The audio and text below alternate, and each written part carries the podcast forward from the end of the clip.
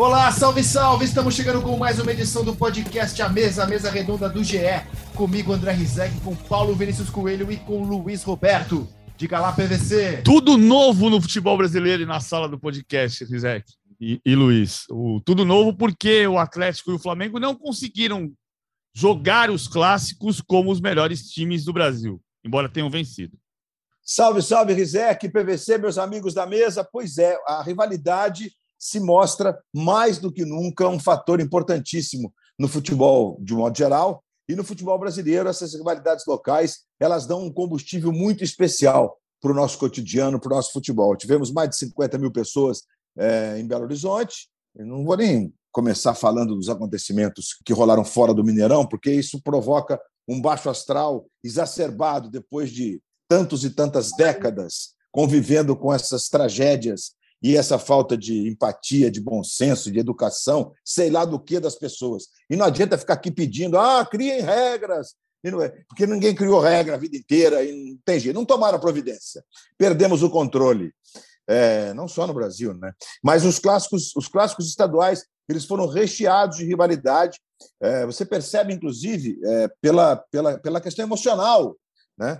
É, é muito difícil você tirar um julgamento de um projeto de, de, time, de um projeto de novo treinador, como é o caso do Atlético, do, do próprio Flamengo. Do Corinthians nem se fala, né? porque sábado tivemos 40 mil pessoas hum, sob uma chuva torrencial em São Paulo, no Morumbi, no clássico entre Corinthians e São Paulo, e deu para perceber, quando o juiz apita ao fim do jogo, o tamanho da rivalidade e como os jogadores, mesmo os jovens que estão chegando agora, estrangeiros, eles sabem do, do que isso representa, porque clássico é assim, como foi o caso do jogo de Manchester. Né? Com a goleada do City sobre o United, normal, o City joga disparado o melhor futebol do mundo, mas a indignação foi que o Cristiano Ronaldo não apareceu no vestiário e foi passear não sei aonde.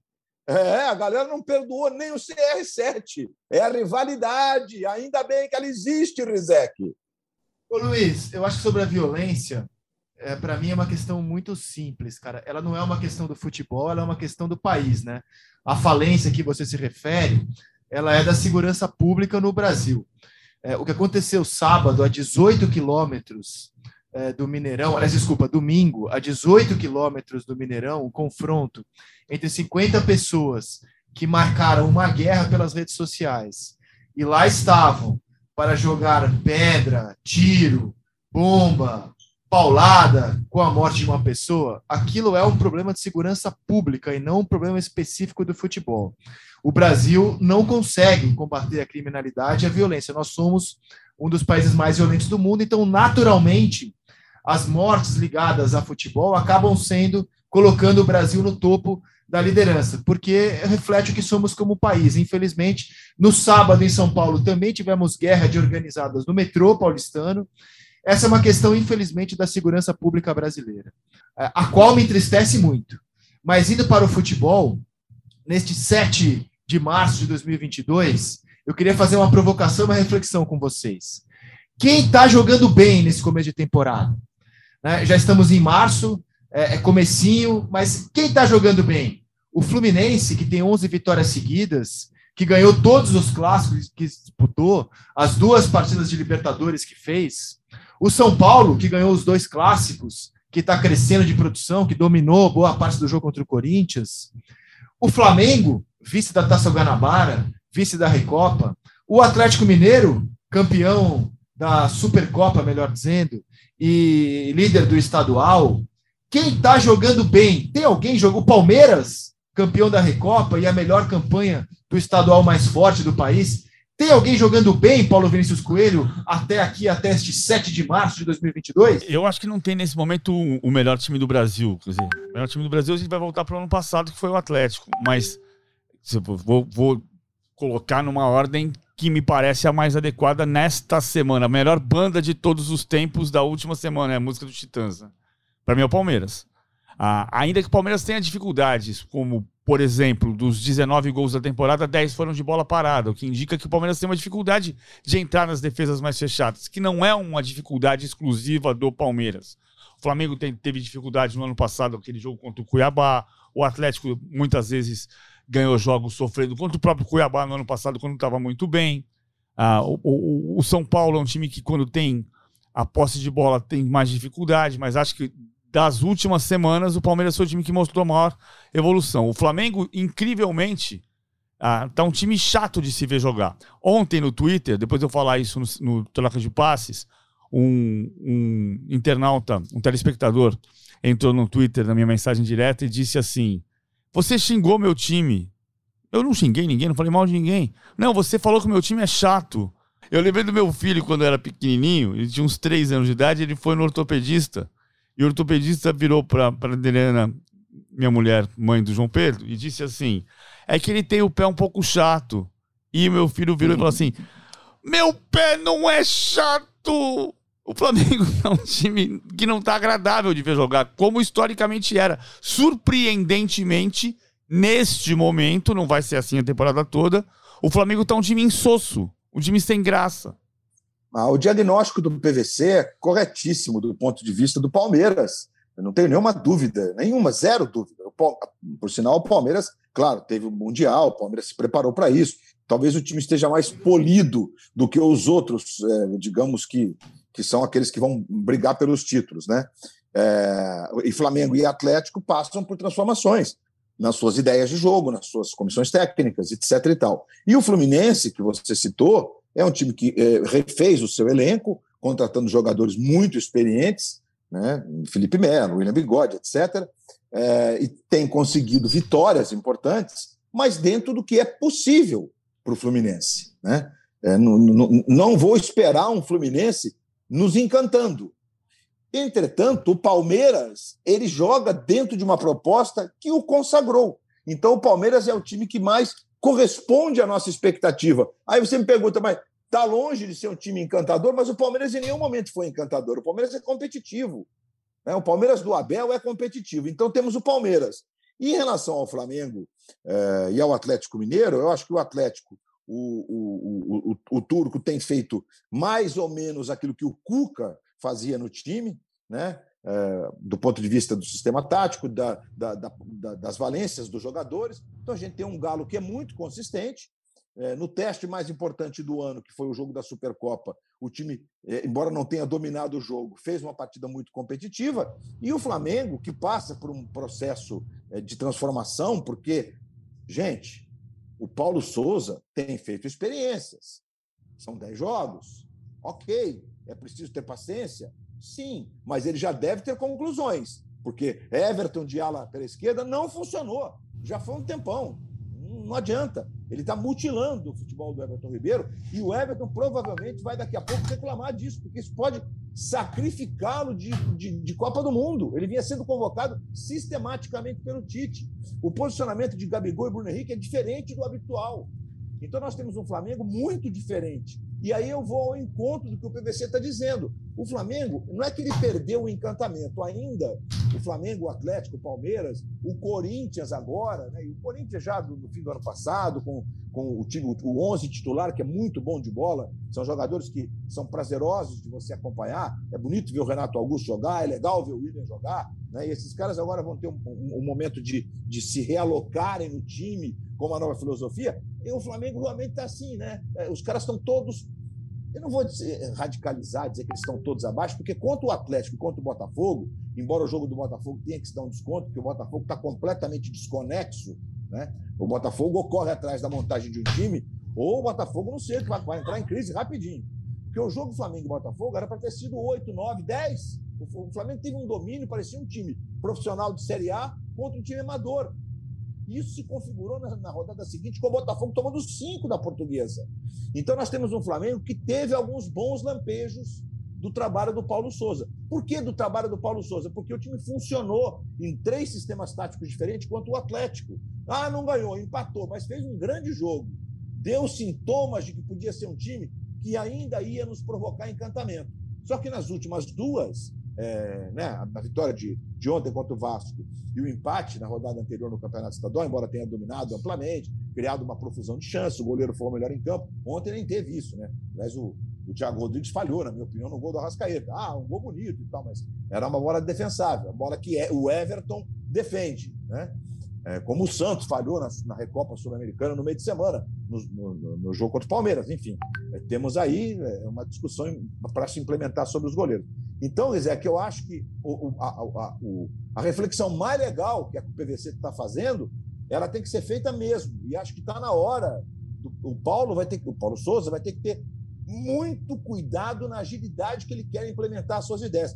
O Flamengo não vai esperar além do campeonato estadual. Não vai esperar. Ou o Flamengo entra nos trilhos, ou, os testes trazem, surtam, é, pra, né, digamos, futebol melhor, o efeito que ele está pensando, que esses testes tragam esses efeitos, ou então ele vai ter que voltar atrás e devolver os caras para suas posições, porque não está funcionando como, acho, a, nação rubro-negra estava esperando. O, o, Luiz tem razão nesse ponto. O Luiz tem razão nesse ponto.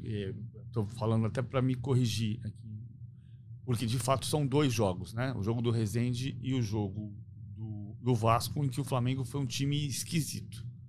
Contra o Botafogo é o jogo anterior, é o terceiro jogo de trás para frente, e foi, um, foi uma atuação digna do Flamengo, ainda que a gente saiba que contra o Botafogo não é medida. Contra o Botafogo é o terceiro jogo de trás para frente e foi uma boa atuação do Flamengo. O Botafogo não é medida, mas o Atlético é. O Flamengo foi melhor em grande parte do jogo contra o Atlético Mineiro. Então, ó, temos um consenso aqui de que o Flamengo está bem abaixo daquilo que pode. O Flamengo dos últimos tempos foi um time que, quando jogava, você parava para assistir. O Flamengo não tem dado motivos para isso.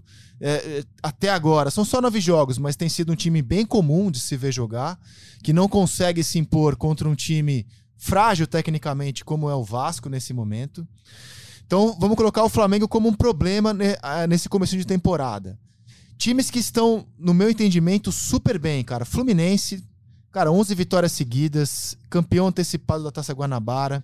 Um time titular e outro reserva, jogando de uma forma diferente, dando opções ao Abel. Eu acho que a gente tem que parar com o pudor de elogiar o Abel Braga, porque esse começo de temporada do Fluminense é muito bom. O Abel Ferreira até aqui também consegue fazer um Palmeiras muito consistente, tentando fazer o time mais solto, mais ofensivo, buscando alternativas. E os grandes times, os que encantaram, Flamengo e Galo no ano passado, Flamengo devendo e o Galo até aqui, ok, jogando aquilo que pode jogar, aquilo que dele se espera no começo de temporada. Tá mais ou menos assim, Luiz? Não, eu não tenho dúvida. Eu, você tem razão. Eu, eu tenho assim, convicção do que você está dizendo e acho que é importante essa ressalva que você faz em relação ao Abel, né? Porque é indiscutível, ah, e você conversa com os jogadores, eu não estou falando isso porque tenho com o Abel assim, uma, uma, uma relação é, amigável de tantos anos, de, né, de respeito mútuo e de, e de conversas francas e abertas sobre futebol. Mas é, hoje, é, o Abel tem três auxiliares no, no Fluminense, é, o Leomir, que todo mundo conhece, que é quase um alter ego, né? o Marcão, que é da Comissão Técnica Permanente, e tem o Ricardo, é, que muitos falam Cobachini, mas é Cobatini, né, ou Cobachini. O Ricardo é um grande estudioso, é um grande reforço para a comissão técnica do Abel e é um cara que implementa é, muito do, do scout, muito do departamento de, de números, é, que traz isso para o campo de jogo, implementa isso nos treinos, o que dá ao Abel o que ele mais tem prazer de fazer na sua atividade profissional, que é o, o, o jogo que é, é ir para o jogo e botar o time para jogar. Treinar, evidentemente, né? É o time, do ponto de vista do jogo que tem pela frente. Então, nós temos é, realmente um Fluminense que é, é tão, é tão surpreendente que tudo está funcionando bem, que tem dois times. O que, por que, que eu dei de manchete que a gente tem que tomar assim, um pouco de, de cuidado é, com os elogios, digamos assim? Porque esse time do Fluminense, esse elenco do Fluminense, ele é capaz de entregar uma boa temporada, especialmente é, pensando nas competições de mata-mata, Libertadores, etc. e tal, mas não dá para a gente iludir o torcedor do Fluminense que talvez a gente tenha aí um time capaz de ser protagonista com os, com os, com os eu não vou falar trio de ferro, porque trio de ferro se referia ao futebol paulista, aos três da capital paulista, né? os três grandes da capital paulista, São Paulo, Corinthians e Palmeiras. Né? O Santos inseriu-se nesse contexto, especialmente a partir dos anos 50, mas nunca foi tratado. Mas você não acha que o Fluminense tem condição de fazer bonito em Copas? Eu, eu, nos pontos corridos é tenho, óbvio que não tem tenho. elenco para competir com o Galo, com o Flamengo, mas em Copas, você não acha que o Fluminense tem condições de fazer bonito?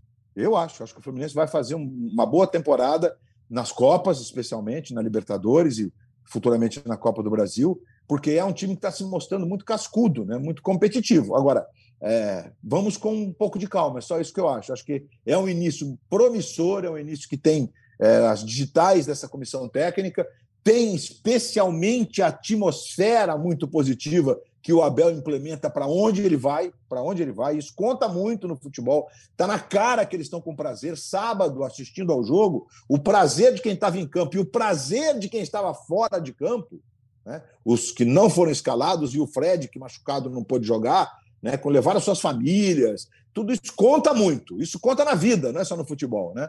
Então, acho que o Fluminense é, a, é, a, é o Fluminense, se, se bobear, é a principal notícia que nós temos nesse começo de ano, mas não dá para a gente excluir nenhum dos três, é, dos três nesse momento mais fortes e nem o Corinthians, que pode militar nessa vibe aí ao longo da temporada. Acho que tem tudo para crescer, porque tem um time titular muito poderoso. Gozado que o Luiz falou do Corinthians, que perdeu o clássico e não do São Paulo. O São Paulo me deixou uma ótima impressão no sábado, PVC. Mas o São Paulo, o São Paulo deixa a ótima impressão quando ele não, não precisa jogar em cima do adversário. É engraçado, o São Paulo, desde que o Rogério voltou, tem quatro clássicos, quatro vitórias nos clássicos. 1x0 no Corinthians, 2x0 Palmeiras, 3x0 no Santos na Bela Belmiro e 1x0 no Corinthians no Morumbi, esses dois últimos nessa temporada 22. Em 22, o São Paulo jogou 11 jogos e, dos, e de todos os jogos que disputou, então, são nove no Paulista e um na Copa do Brasil. São dez jogos. E em oito deles ele teve mais posse de bola que os adversários. Oito deles. Quais foram os dois jogos que ele convenceu? Os clássicos. Não, pra, dois... pra, mim jogou bem também na derrota pro Bragantino 4 a 3 no segundo tempo. Quer dizer, quando enfrentou times de Série A, times que atacam o São Paulo, que dão espaço, o São Paulo foi bem nesse Exatamente, ano. ou seja, quando ele os dois únicos jogos que ele teve menos posse de bola que o adversário foram as duas vitórias nos clássicos. Porque não repito o que eu disse do Palmeiras agora há pouco, que também tem essa dificuldade. Por que, que os times do Brasil têm tanto problema para rodar, circular a bola, infiltrar e fazer gol? Porque você tem duas condições no Brasil. Primeiro, você vende seus craques e segundo, você demite seus técnicos. Ou seja, não tem nenhum trabalho que dure. À medida o Manchester City passou por apuro também alguns jogos do Campeonato Inglês, ganhou do Everton de 1 a 0, circulando e sem conseguir fazer gol, mas é diferente porque eles têm craques e têm trabalho. Vai ter jogo mais difícil, vai ter jogo mais fácil. Aqui a gente vê muitos times com essa mesma condição. Porque os trabalhos não têm sequência, não têm consistência e os craques não estão aqui. Então, São Paulo, quando joga contra a Inter de Limeira, esmaga a Inter de Limeira no campo defensivo dela. Tem uh, 10, 15 Cara, finalizações. Esmaga mais ou menos, né? Esmaga ficou cruzando bola o jogo inteiro. Exatamente. E empata 0 a 0 porque não consegue entrar. Aí quando joga contra o Corinthians, faz 1x0 com 50 segundos e atrasa a marcação, ganha o jogo com 35% de posse de bola. Só que o que o Rogério quer é um time que proponha o jogo e que se infiltre, o que vai dar trabalho. Eu, o que o, o Luiz Roberto está dizendo sobre. É, por isso que eu usei a expressão de novo, a melhor banda de todos os tempos da última semana. Isso aqui não vai durar o ano inteiro, né? Esse retrato de agora, quando a temporada nacional pegar fogo, Campeonato Brasileiro em abril, Libertadores em abril, a gente vai ter uma nova realidade. Os times vão chegar mais de, abandonando as, os períodos de experiência para começar os torneios mais sérios, mais que vão levar mais a sério. E essa realidade dessa semana não vai ser para sempre. O Palmeiras vai oscilar para baixo. O Fluminense vai correr risco na Libertadores. No caso do Fluminense é que eu, eu ainda olho para o estadual de uma maneira diferente neste caso. O Fluminense precisa voltar a ser campeão. Ele ganhou a Taça Guanabara, mas ele precisa voltar a ser campeão. São 10 anos sem ganhar um título. Ah, eu, eu sou muito mais uma campanha digna na Libertadores, avançar, de, derrubar rivais fortes do que vencer um estadual. Mas isso não é o ponto em discussão aqui. Ô Luiz, você, você disse que espera muito do Corinthians e não é, elogiou ainda, ou não fez nenhuma citação ainda positiva ao time que venceu o clássico no sábado. Eu, para mim, acho que o São Paulo jogou melhor do que o Corinthians. E o Rogério deu uma declaração depois do jogo, na qual ele admitiu que o Corinthians era superior tecnicamente e viu no grande mérito do São Paulo anular um time superior e ser mais perigoso ao longo dos 90 minutos. Como é que você viu o clássico paulista, Luiz? O Rogério foi muito feliz na, na, na, declaração dele depois do jogo, foi isso mesmo.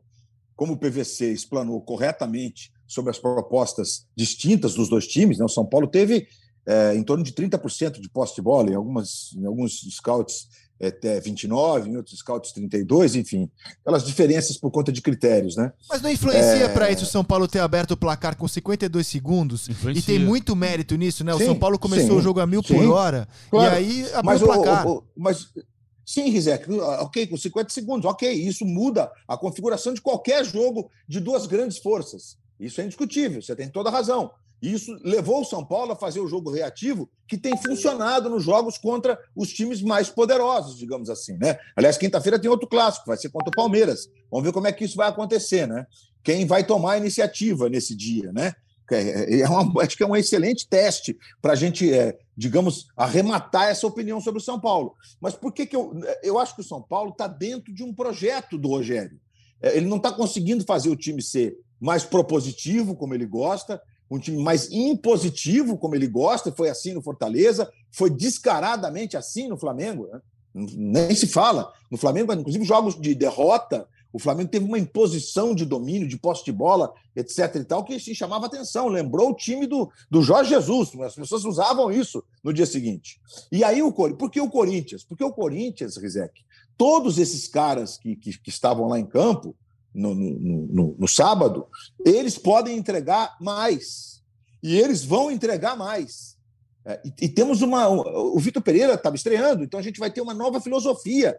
Por que, que eu acredito no Corinthians? Porque eu acho que o Corinthians tem onde tirar dentro de campo, nos seus jogadores. O William pode entregar mais, o Paulinho pode entregar mais, o Renato pode entregar mais. É, bom, o Cássio fez até um bom jogo, né? voltou a ser o Cássio, digamos assim o Cássio de sempre, o Cássio dos milagres. Mas o Fagner hoje, se bobear, é o melhor lateral no Brasil, jogando aqui no nosso país em atividade do lado direito. O, o, o menino João Vitor, o zagueiro central, tem um potencial incrível. O Gil, todo mundo sabe, está jogando Piton, evidente, mas ainda tem o Fábio Santos ali para jogar. Tem a questão do centroavante, começou com o Roger Guedes. Então você tem um Corinthians que pode te entregar. Esses caras vão crescer muito de produção. Esses caras vão crescer tecnicamente, porque eles são muito bons de bola. E o São Paulo? Aí você me pergunta, e o São Paulo? O São Paulo, eu acho que o que, o que esses caras podem entregar é isso que a gente está vendo aí. Eu acho que dificilmente, a não ser do ponto de vista coletivo. Individualmente, eu acho que é muito difícil. Ah, você pode ter um Rigoni que volte a jogar como nos, nos jogos iniciais da chegada dele. Talvez, Gizek, talvez. Mas eu acho que o São Paulo, na minha opinião, hein, eu posso estar enganado redondamente, não é postulante a fazer parte daquele grupo que vai disputar o título brasileiro desde a primeira rodada. Né? É, pode ser campeão paulista, etc., mas é, pensar em título brasileiro é, com esse elenco, se não tiver mais. E o Rogério já disse que não vai contratar pereba, não usa essa expressão, mas eu que estou usando, né? Só vai contratar alguém que chegue para ser titular e que faça a diferença, porque para contratar jogador intermediário não precisa, né? Tem lá. Concordo contigo, não coloco o São Paulo como postulante ao título, muito embora o time do Diniz tenha um nível talvez até inferior em termos de jogador do que esse e disputou o título até o final. Concordo contigo, mas olha só, nos últimos tempos, o São Paulo se especializou em ah, não vou ser campeão brasileiro, demite o técnico, começa tudo de novo. E o São Paulo não constrói tijolinho por tijolinho a sua casa.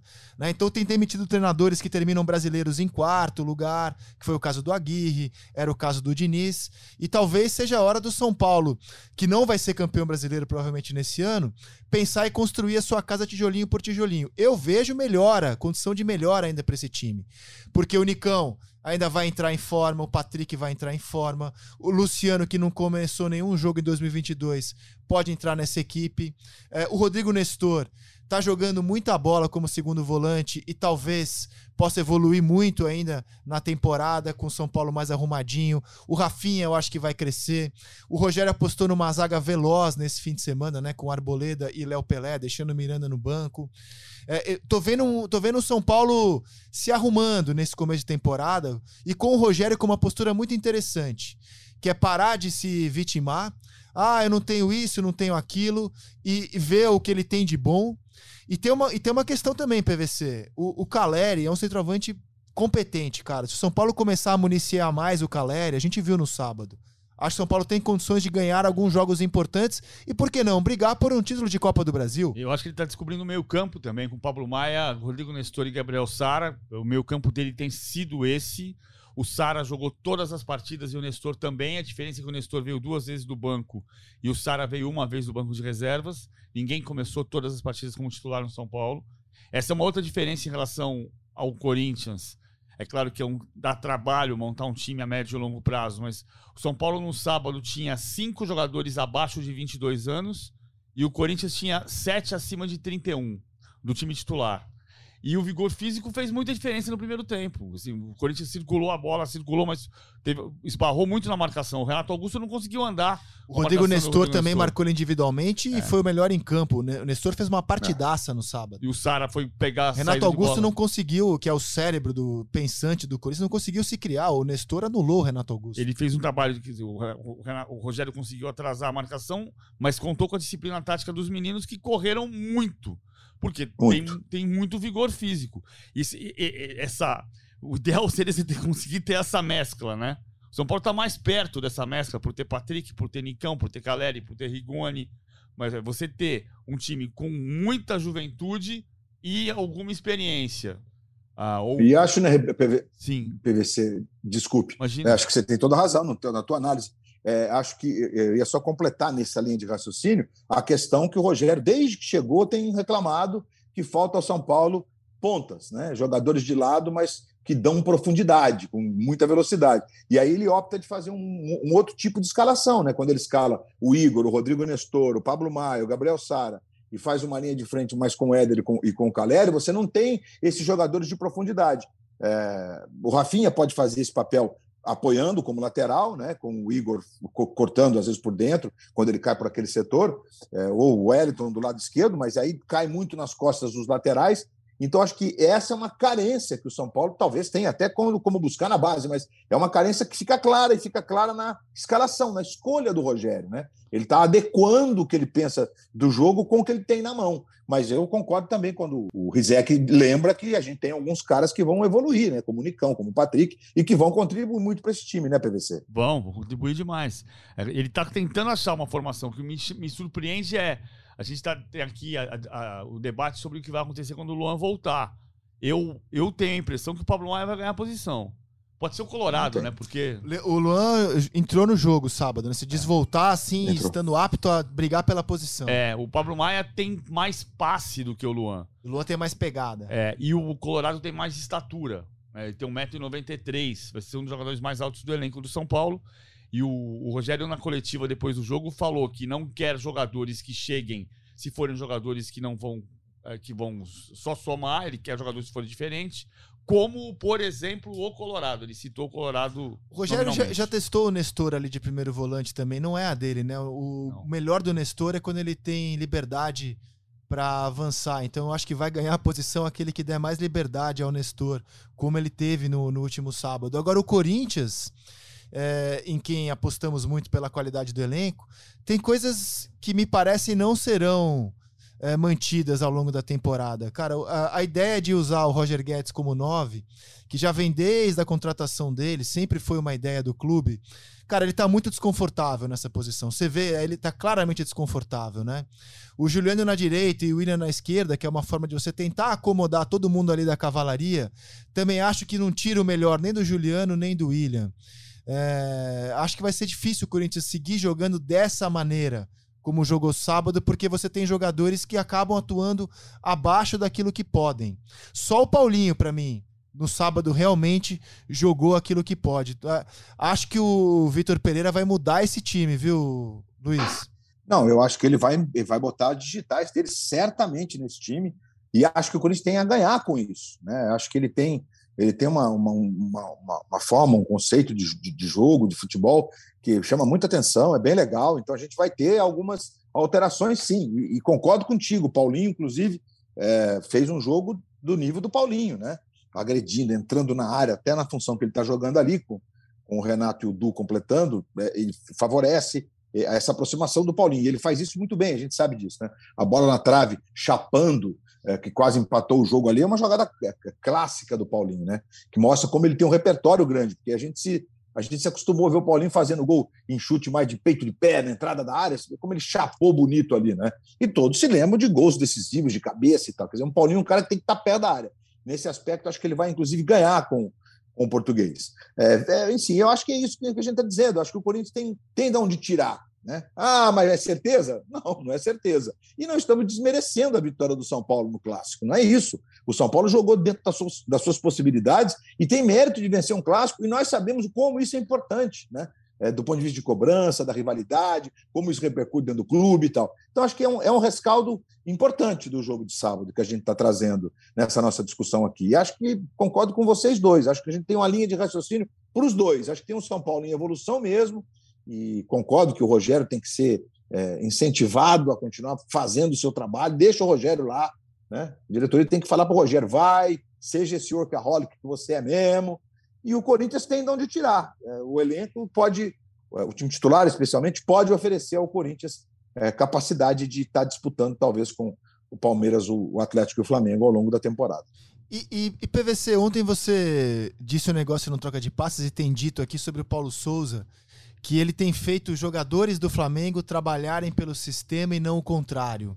Você viu isso aí também no jogo de ontem no Newton Santos? Eu vejo isso no Everton Ribeiro, eu vejo isso no Gabigol. Principalmente nesses dois. Ah, eu posso dizer isso do Felipe Luiz também, mas o Felipe Luiz é diferente. O Felipe Luiz gosta, se adapta bem a essa função. Na Europa ele foi várias vezes um zagueiro pela esquerda, né? Sim, ou um lateral tá em casa nessa posição. O, tá o, o, curioso é, o curioso é ver o Everton Ribeiro jogando na esquerda como um ala e o Gabigol jogando não como centroavante do time, jogando pela direita e o Bruno Henrique centralizado. É, vi, tô vendo o Gabigol muito desconfortável nessa situação. É, eu, eu, tá acontecendo com o Gabigol e Bruno Henrique uma coisa que era criticada na época do Abel Braga técnico em 2019. Só que o Abel usava o Gabigol como ponta e o Bruno Henrique como centroavante o Paulo Souza não está usando o Gabigol como ponta, está usando o Gabigol como meia ponta de lança, um degrau atrás, dois passos atrás do Bruno Henrique. E o Bruno Henrique contra o Vasco jogou de centroavante, jogou centralizado. O que é bem curioso, né? Porque o Gabigol é o grande finalizador hoje do futebol brasileiro, né? E é o grande artilheiro do futebol brasileiro nos últimos anos. Foi o grande na minha opinião, foi o grande jogador do futebol brasileiro, mesmo no ano passado com o Hulk, porque o Gabigol no Campeonato Brasileiro fez uma média de gols maior do que o Hulk. Na minha opinião, o Gabigol é o melhor jogador em atividade no futebol brasileiro. Não na última semana, como diz a música do Titãs, mas no, no, nas últimas temporadas ele foi o grande jogador do, do Brasil. Então você tem que explorar o Gabigol no que ele te oferece de melhor. É, vamos voltar para o começo de abril, ou vamos avançar para o início de abril, e entender que o Paulo Souza pode ter feito as experiências no estadual e abrir mão das experiências e voltar para um outro para um outro formato no começo da Libertadores. Mas é curioso que ele está insistindo PVC. nisso. Ele não está não tá com alternativas, né? Não. São nove jogos no qual é, é, essas modificações foram insistentes, Luiz. Então acho importante destacar que no jogo contra o Atlético Gabigol e Bruno Henrique estavam invertidos em relação ao jogo de ontem. Sim. O Gabigol estava mais de centroavante o Bruno Henrique fazendo esse ponta de lança pelo lado esquerdo, ora pelo lado direito, e o Arrascaeta do lado direito, com inversões. Mas era assim, assim que, que a escalação estava desenhada para aquele jogo, né? diferentemente de ontem. Agora, tem um componente nessa, na, nessa posição do Gabigol que é o próprio jogador. O Gabigol tem encantamento de se, de se reinventar. Isso tem assim, uma boa fonte, né? É, que me diz que ó, ele tá, ele, ele abraçou a causa do Paulo Souza, ele, ele acha super legal o que o cara está fazendo, ele acha que isso pode dar ele um ganho como, como jogador de, de alto nível, né? Ele vai tirar talvez um número de gols, sem dúvida, se ele sair dali, né? Mas ele se sentiu mais confortável quando o Pedro está jogando ali. Né? E a gente tem alguns jogos em que o Gabigol veio jogar de meia, inclusive com o Pedro fazendo um gol, com passe do Gabigol, bem de meia mesmo.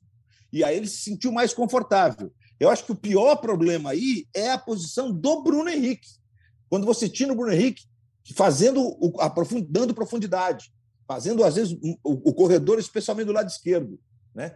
E no jogo contra o Atlético ele jogou nessa posição um pouco mais por dentro, saindo de dentro para fora quando era preciso, como o Arrascaeta fazia do outro lado. Se você percebeu o, o lance de gol que o Gabriel perdeu, que ele tenta chegar meio que num carrinho, né, e ele acaba chutando mais o chão, é uma jogada do Gabigol lá na ponta do, do Ascaeta na ponta direita. Então a gente tem é, nesse, nesse aspecto é, funções distintas e importantes. Agora, claramente no jogo de ontem fica claro para mim, né, que Bruno Henrique fica o mais sacrificado dos atacantes e o Everton Ribeiro de todos, porque não se adequou a essa, a essa função, está saindo completamente das suas características. Né? Que, primeiro que ele faz isso muito bem, de cortar de fora para dentro, de abrir espaço, de jogar com um lateral que tenha profundidade, e ele fez ótima parceria com o Rafinha, com o próprio Isla, a gente sabe disso, né? E, e ele tem a facilidade de trazer por dentro, de fazer ao contrário do que o Paulo Souza gosta, que esses dois caras que jogam atrás do centroavante fazem, né? Fazer partirem do meio para as beiradas. Enfim, é, um, é uma estratégia, é um, um, jeito de enxergar futebol. Então, acho que é, é, é, ele vai ter que rever, porque ele está sacrificando demais o Everton e o Bruno Henrique. E o jogo do Flamengo passa por esses dois caras, e passará nessa temporada. Né? Aliás, ele vai experimentar não, não ter o Everton, provavelmente no fim do mês, aí, porque tem convocação, né? Gabigol, Everton, Isla. Bom, Isla não está jogando nesse momento, né? Tem preferido as festas. Mas é isso, acho que o diagnóstico do Flamengo é que deve estar se encerrando a temporada de testes do Paulo Souza, porque senão ele vai começar a ficar, na, ficar com, com, com, o pescoço dele na reta, né, gente? Importante adendo o que você fez, né? Do, do Gabigol e, e, do Bruno Henrique. Importante adendo. E eu fico imaginando a reação do técnico europeu quando na sexta-feira for informado: ó, Everton Ribeiro, Gabigol, talvez Pedro, sei lá, não, não conheço a lista. Arrascaeta, você vai ficar um tempo sem utilizá-los lá. Não, mas é, não vai ter jogo, não, vai ter jogo. No Brasil tem jogo. Tem final. Tem, tem jogo, tem final. tem jogo sim. Mas como assim? Jogo em data FIFA com, com atletas meus, titulares da seleção? Bem-vindo ao futebol brasileiro, Paulo Souza. É, e, e no Galo, gente. Que novidade interessante do ano que é o Ademir, né? Como ele tem entrado bem no time e muita gente já prevê Ademir até titular do atual campeão brasileiro, PVC. No lugar do Savarino é, é fácil. O problema é tirar o Zarate do time. Que estava fora, né? Deve voltar no próximo jogo. E tirar o Keno do time também. Porque, em tese, o Zarate volta pro lado direito, o Ademir volta pro banco e o Keno joga na esquerda. Em teoria.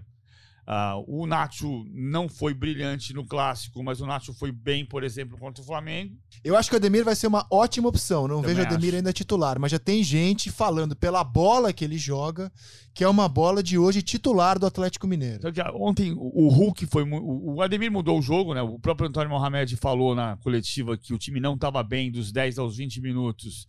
E quando ele crava 20 minutos, é exatamente o tempo em que entrou o Ademir e o Vargas entraram Ademir e Vargas.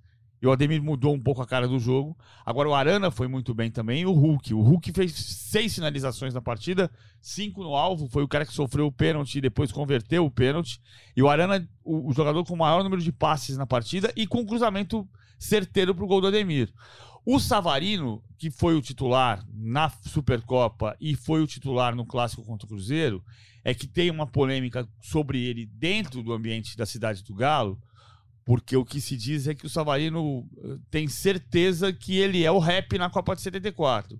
Ele é o quem? O rap, Johnny Rap.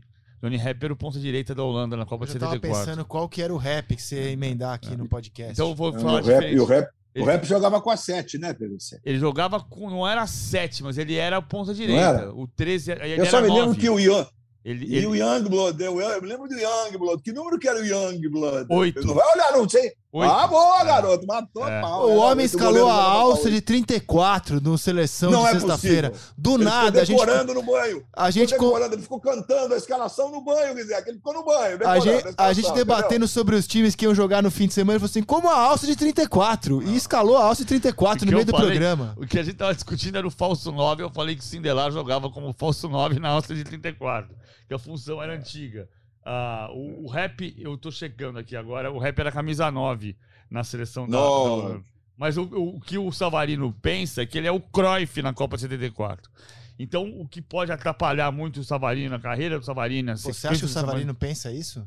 O que eu ouvi dentro do, da cidade do Galo foi que ele pensa que ele é o Cruyff na Copa 74. Meu Deus, então é um caso grave, hein? Precisa, precisa colocar o homem em tratamento. É, o, o, o, problema é, é o, o, o, rap não era 9, o rap era número 16 na Copa de 74 aos 22 anos. O Savarino é bom jogador, ele é muito bom jogador. Ele foi decisivo no clássico contra o Palmeiras no ano passado, ele foi decisivo contra o Flamengo no Campeonato Brasileiro. Na vitória que derrubou o Rogério Ceni. Mas em relação ao Ademir, ele tá perdendo em humildade. O Ademir entra e transforma o jogo. São jogadores diferentes, né? O Savarino mas, liso, mas, veloz e o Ademir muito habilidoso, né? Fala, Luiz.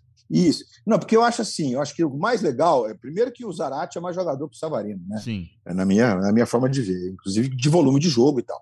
Então, eu acho que o Zarate, é, do conceito de jogo do, do, do Tony Mohamed, ele vai, ele vai começar jogando, né? É, e acho que essa forma que o time. Dois pontos que me chamam muita atenção. A forma do time jogar, né? O time, quando está defendendo duas linhas de quatro, com o Hulk e o Nacho sobrando, né? Como primeiro combate lá, o Hulk se, se desenvolve mais por uma questão óbvia, que ele tem eh, combustível sobrando, e o Zarate, pelo contrário. O Zarate tem que parar para reabastecer. Aí ele reabastece e segue firme no jogo. Inclusive, jogou de novo os 90 minutos. É, assim, o jogo foi bem interessante, por sinal, né? E a rivalidade que fez com que o jogo fosse interessante, porque claramente o Cruzeiro, enfim, é muito inferior ao Atlético. É, e, e, dá para discutir, inclusive, o pênalti. Acho que o Hulk já estava caindo e tal, mas isso é uma outra discussão. É, para você foi pênalti ou não foi pênalti, Luiz? Não, para mim não foi pênalti. Para mim, mim foi, foi pênalti. pênalti. Respeito, respeito quem marca, tá? Mas quando, quando vai ter o toque lá no Hulk, antes de ter o toque, ele já está caindo. Quando você vê naquela câmera lateral, que você vê o Hulk de costas, você percebe que a, a, a, perna, que todo mundo achou que o toque já, já tinha acontecido antes do Hulk estar tá caindo, o pé do cara está entre as pernas do Hulk. Aí Agora, o Hulk começa Luiz... a cair, aí que tem um logo. Mas, enfim, essa é uma boa discussão. Mas, não, não, não, mas, mas, então, só, só um detalhe, só um detalhe claro. do pênalti. É, não tem VAR, né? Então até o, o, Rogério narrou assim no Premier. Não tem VAR, marcou, marcou. E o VAR também não teria mudado a decisão, porque não pode ser considerado um erro claro nem um acerto é, claro, porque a imagem é, deixa muita dúvida. Para mim é pênalti, o Oliveira com a perna direita toca na panturrilha do Hulk, pênalti. Mas é um assunto que dividia opiniões. Então, o VAR nesse lance também, no meu entendimento, não poderia intervir na decisão de campo do árbitro. Só queria fazer esse adendo aqui. Não, é importante esse adendo mesmo. É, acho que não interferiria. Penso, penso como você. Embora, se eu tô. Porque o Igor Júnior Benevenuto, que apitou o jogo, ele tem um potencial esse rapaz é, pode ser trabalhado. Acho que ele fala um pouco demais, mas o jogo de ontem tem componentes que nós sabemos, né, gente? E, e fomos para campo depois da tragédia que aconteceu fora de campo. Né? Então tem, é bom a gente deixar isso claro. Mas via destacar no Tony, no, no, no, no Turco Mohamed, que, primeiro, ele mexe pouco no time. Ele é um cara que sabe que essa história de cinco substituições, para refrescar o time, você tem que ter um elenco poderoso nas mãos, mas muito poderoso. E, inclusive, treinado, inclusive é, com jogadores que entendam o jogo. Não dá mais. Gente, jogador instintivo está em extinção. É quase uma redundância. Porque não dá mais. Quem não entender do que está acontecendo no campo, dizendo quem jogador de futebol, não vai ter vida longa, não será de alto nível. Isso é muito claro, muito claro. Estamos criando uma nova geração de jogadores que entendem do jogo. É muito importante isso. E aí, quando o Turco não mexe no time, ele fez as duas substituições que ele fez na Supercopa. Ele trocou o Mariano porque machucou, lá no começo do jogo, inclusive. Né? O Mariano saiu entrou o Guga. É, que até entrou no, no jogo da Supercopa bater pênalti a pedido do Alan, que foi uma outra situação também. Mas do ponto de vista do conjunto, ele não mexe no time, ele mexe muito pouco. Ele trocou os beiradas. Né? E, coincidentemente, os dois beiradas que participaram do gol do Hulk na final da Supercopa, né, com o cruzamento do Vargas para a cabeçada é, é, para trás do, do Ademir, ao contrário, né? enfim, é, cruzamento cruzamento do Ademir, não foi isso, cruzamento do Ademir de esquerda e o Vargas tocou de cabeça para trás, o Hulk fez o gol. E ontem eles mudaram o jogo de novo. E o Vargas é um jogador que tem que ele é multifacetado, ele faz algumas funções, ele não faz a beirada. Né? E o, o, o Keno, que entrou, começou jogando, é claro que se ele tiver nas condições normais, como estava na Supercopa, ele será titular. Né? É...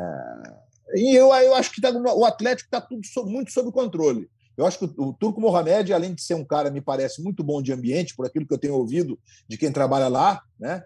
É, especialmente nessa viagem para Cuiabá, pude conversar com muitos componentes do Atlético, está todo mundo muito feliz com, com ele, tanto do ponto de vista do trabalho, como do ponto de vista da gestão de pessoas. Então temos um galo muito forte, muito forte.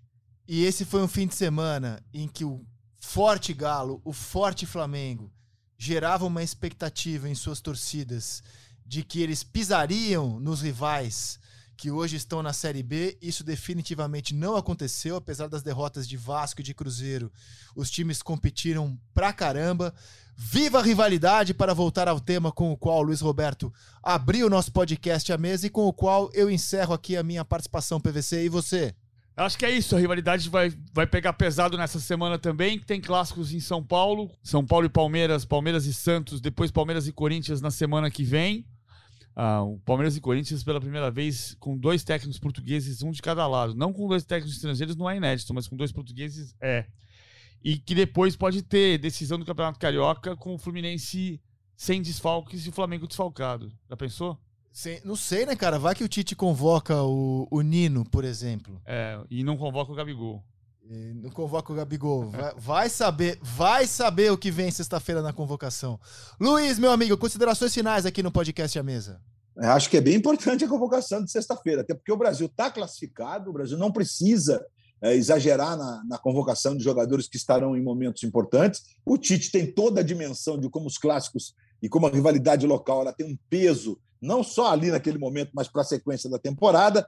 E eu acho que para finalizar, Rizek, quando, quando a gente começou o programa, a gente fez ali meio que um, um parênteses sobre as tragédias que aconteceram fora de campo, né, o vandalismo que aconteceu fora de campo, os crimes que aconteceram fora de campo, e vale destacar para fechar é, uma, uma, frase do Abel Ferreira, técnico do Palmeiras, dizendo que, do ponto de vista de segurança, se ele se sentir muito ameaçado, ele pega as coisas dele e vai embora. É isso que a gente pode provocar naquelas pessoas que prezam a paz, que lutam pelo bem, pelo bem de todos, pela cidadania, etc. E tal. É muito triste a gente a gente viver a semana que viveu por esses lados de cada mundo. E por lado de lá não preciso nem dizer, né? A insanidade de um de um de um oligarca estúpido leva todos nós a vivermos nesse momento de muita depressão com essa invasão absolutamente desproporcional que está acontecendo lá na Ucrânia e com essas cenas dessa guerra online que a cada dia que passa elas tocam ainda mais o nosso sentimento, o nosso coração e que nos fazem refletir. Estamos fazendo o que aqui, né? De que, que vale tudo isso? Beijo, boa semana! Boa semana, uma semana que vai ter Grenal, que vai ter São Paulo e Palmeiras, Liga dos Campeões, muita paz, muito amor, esperança, todo mundo que ouve o podcast. A mesa, estamos de volta na sexta-feira. Até lá, tchau!